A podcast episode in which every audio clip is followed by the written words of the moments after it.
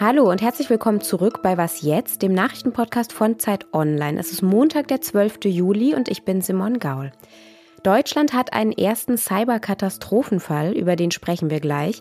Außerdem geht es um die Frage, ob wir beim Thema psychische Gesundheit als Gesellschaft eigentlich offener geworden sind oder vielleicht eben auch nicht. Ach ja, und Europa hat einen neuen Fußballmeister. Hier kommen unsere Nachrichten. Ich bin Anne Schwedt, guten Morgen. Italien ist Fußball-Europameister. Die Italiener gewannen gestern in London gegen England mit 4 zu 3 nach Elfmeterschießen. Sportredakteur Oliver Fritsch hat das Spiel für uns verfolgt. Es war eine taktische Meisterleistung von Roberto Mancini und seiner Mannschaft. Früh lag sie zurück, nach nicht mal zwei Minuten stand es 1 zu 0 für England. Doch sie hat sich in das Spiel zurückgespielt und kam dann auch verdient zum Ausgleich. Und naja, im Elfmeterschießen braucht man Glück und das hatten sie nun mal und natürlich auch einen leichten Gegner, denn wenn wir eins über England wissen, dann viele Klischees mögen nicht mehr stimmen, dass es immer regnet und dass sie ihr Königshaus verehren, aber Elfmeterschießen, das werden sie wohl nie lernen. Die Grünen stellen heute ihre Wahlkampfkampagne vor. Im Mittelpunkt des Programms soll der Klimaschutz stehen. Die Zustimmungswerte der Partei sind zuletzt in Umfragen deutlich gesunken. Es gab Gerüchte, dass die Partei ihre Spitzenkandidatin Annalena Baerbock ablösen könnte. Das hatte ihr Co-Parteichef Robert Habeck aber zurückgewiesen. Redaktionsschluss für diesen Podcast ist 5 Uhr. Werbung. Sie hören gerne Krimis? Dann sollten Sie den spektakulären Auftakt der neuen Reihe von Arne Dahl nicht verpassen. Auf den Spuren angeblicher Klimaaktivisten deckt Ermittlerin Eva Nümann skrupellose Anschläge auf und geht der Frage nach, wo ist die Grenze zwischen dem Kampf um ein berechtigtes Anliegen und Gewalt. Stummer Schrei heißt das Hörbuch, ist erschienen im Hörbuch Hamburg Verlag und wird gelesen von mir, Peter Lonzek. Viel Spaß.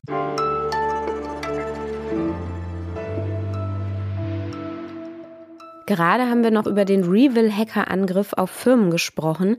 Da gab es schon wieder einen neuen Fall.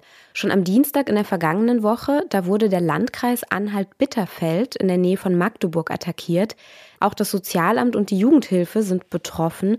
Das heißt, der Landkreis kann zum Beispiel auch keine Sozialleistungen auszahlen. Er hat deshalb den bundesweit ersten Cyberkatastrophenfall ausgerufen. Hackerinnen und Hacker bedrohen also nicht nur die Wirtschaft, sondern unser öffentliches Leben, kann man sagen. Darüber spreche ich jetzt mit Maike Laaf. Sie ist Redakteurin in unserem Digitalressort. Hallo Maike. Hallo. Was genau ist da los in Anhalt-Bitterfeld? Also schon am Dienstag wurden die IT-Systeme im Landkreis Anhalt-Bitterfeld mit einem Cyberangriff attackiert.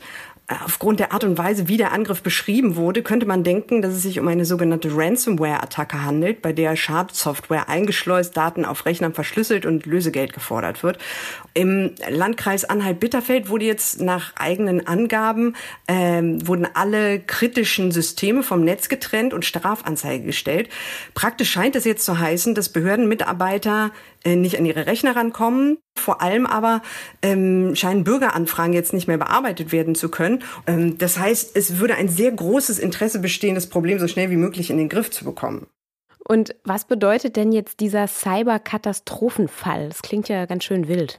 Nun ja, also, mm, der Katastrophenfall gibt dem Landrat jetzt vereinfacht gesagt erstmal die Möglichkeit, schneller zu entscheiden und Hilfe anzufordern. Jetzt wird natürlich versucht, die Dienstleistung für Bürgerinnen und Bürger möglichst schnell wiederherzustellen. Dann laufen halt parallel ähm, polizeiliche Ermittlungen und vor allem das Bundesamt für Sicherheit in der Informationstechnik, BSI, ist eingeschaltet und vor Ort.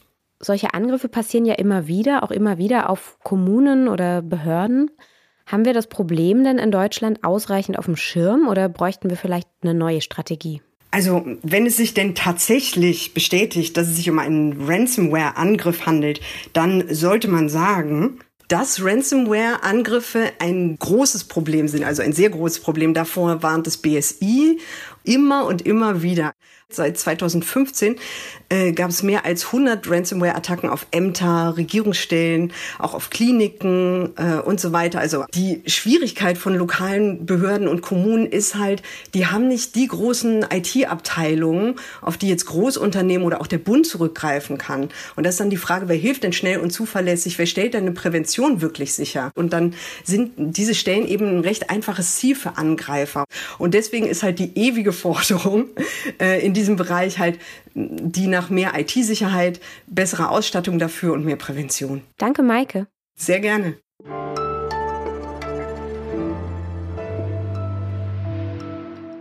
Und sonst so? Wenn es heiß ist, sieht man ja häufig Männer mit nackten Oberkörpern.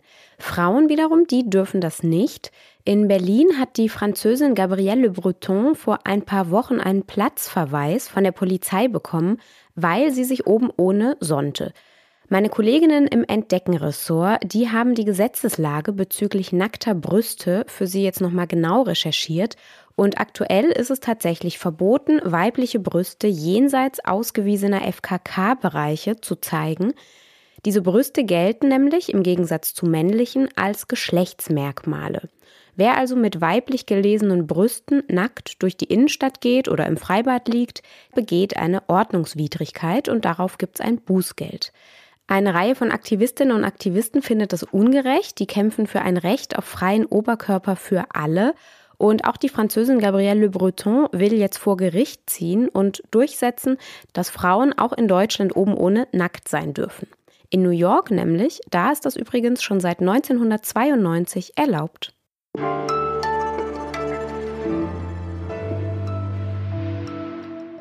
Über psychische Erkrankungen, da sprechen die meisten nicht so gerne.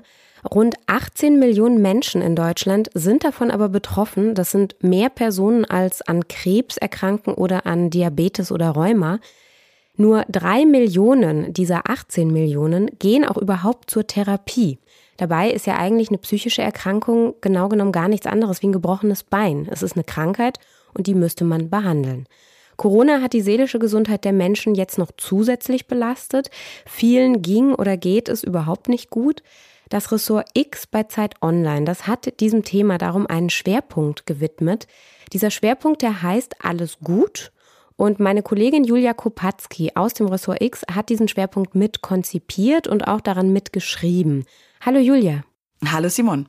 Zum Auftakt habt ihr Statements von 38 Menschen veröffentlicht. Das sind alles Leute, die sind mehr oder weniger oder auch gar nicht prominent. Die sind oder waren alle in Therapie. War es denn schwer, diese Menschen zu finden, die so offen über ihre Erfahrung sprechen möchten? Das ist tatsächlich ganz unterschiedlich gewesen. Also in Summe war es schon schwer. Ich glaube, ich alleine habe äh, wahrscheinlich so an die 100 Mails und Anrufe äh, getätigt. Die Prominenten im weitesten Sinne. Also das sind ja irgendwie von Sportlern über Politiker bis halt so ganz klassisch Musikerinnen oder sowas. Ähm, die waren dann doch erstaunlich offen, wenn man sie denn dann gefunden hatte. Wo es tatsächlich echt schwierig war, waren so ein bisschen die normaleren Menschen in Anführungszeichen, also ähm, die Krankenschwester oder der ähm, Bankkaufmann, weil natürlich bei denen auch immer noch so ein bisschen gefühlt was anderes dranhängt, äh, zu sagen, ja, ich war in Therapie oder ja, ich bin in Therapie äh, und das dürfen jetzt alle wissen. Was würdest du denn sagen, wie hat sich denn das Verhältnis zur psychischen Gesundheit der Deutschen verändert in den letzten Jahren? Sind die Menschen offener geworden? Mm, mein Kollege Christopher Bonn und ich, wir haben ein Interview mit dem Psychiater Georg Schumerus geführt für den Schwerpunkt. Der guckt sich nämlich genau das an, quasi wie verhält sich die Gesellschaft zu psychisch Kranken, zu psychischen Krankheiten. Und es gibt schon so einen Bereich, ähm, quasi so ein bisschen das Internet, die sozialen Netzwerke, die immer offener werden. Aber so in Summe ist die Gesellschaft nicht wirklich offener geworden. Und gerade so die schweren oder schwersten psychischen Erkrankungen, also Schizophrenie, äh, wirklich eine sehr, sehr schwere Sucht, die sind tatsächlich immer noch extrem stigmatisiert und ähm, dementsprechend geht da auch keiner so wirklich gerne oder gut offen mit um. Ja, und wenn man sich dann dazu entschließt, eine Therapie zu machen, ist ja auch ein großes Problem, dass es sehr wenig Plätze gibt für diese Therapien. Seit der Pandemie sind die Anfragen nochmal deutlich nach oben gegangen. Wie findet man denn unter diesen Umständen überhaupt einen Therapieplatz? Ja, ich würde jetzt gerne sagen, so viele Wege führen nach Rom, aber es ist tatsächlich super schwierig. Also meine Kolleginnen Vanessa Wu und Annik Ehmann haben sich das angeguckt. Und so das allererste, was man machen kann, wenn man das Gefühl hat, vielleicht braucht man Hilfe, sich aber auch noch gar nicht sicher ist, ob eine Psychotherapie wirklich das Richtige ist, ähm, ist es mal bei einer Psychologin oder einem Psychologen anzurufen und nach der Sprechstunde zu fragen. Es gab eine Reform vor ein paar Jahren, das müssen alle äh, kassenärztlichen PsychologInnen anbieten. Und dann ist es so ein bisschen so, dass man hofft, dass vielleicht die Person schon einen Platz hat und wenn nicht, ist es wirklich viel anrufen, viel nachfragen und äh, hoffen, dass man jemanden findet. Vanessa Wu und Anik, die haben das ganz gut äh, in so einem Schaubild auf Zeit Online zusammengefasst. Das kann ich sehr, sehr empfehlen. Da gibt es dann so ein, wie ein Entscheidungsbaum, der da einmal äh, lang führt. Danke, Julia. Ich danke dir, Simon. Die Grafik und den gesamten Schwerpunkt verlinke ich natürlich in den Show Notes. Das war dann auch was jetzt für heute Morgen. Um 17 Uhr hören Sie in unserem Update dann meine Kollegin Erika Zinger.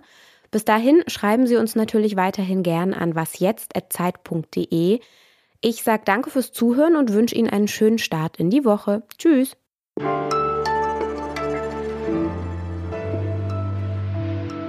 Am besten man ruft kurz vor der vollen Stunde an, also immer so zwischen 10 vor und äh, dann Punkt, weil Therapiesitzungen 50 Minuten gehen, meistens zur vollen Stunde anfangen und dann sind genau die 10 Minuten, wo man die Therapeutin oder den Therapeuten erreicht.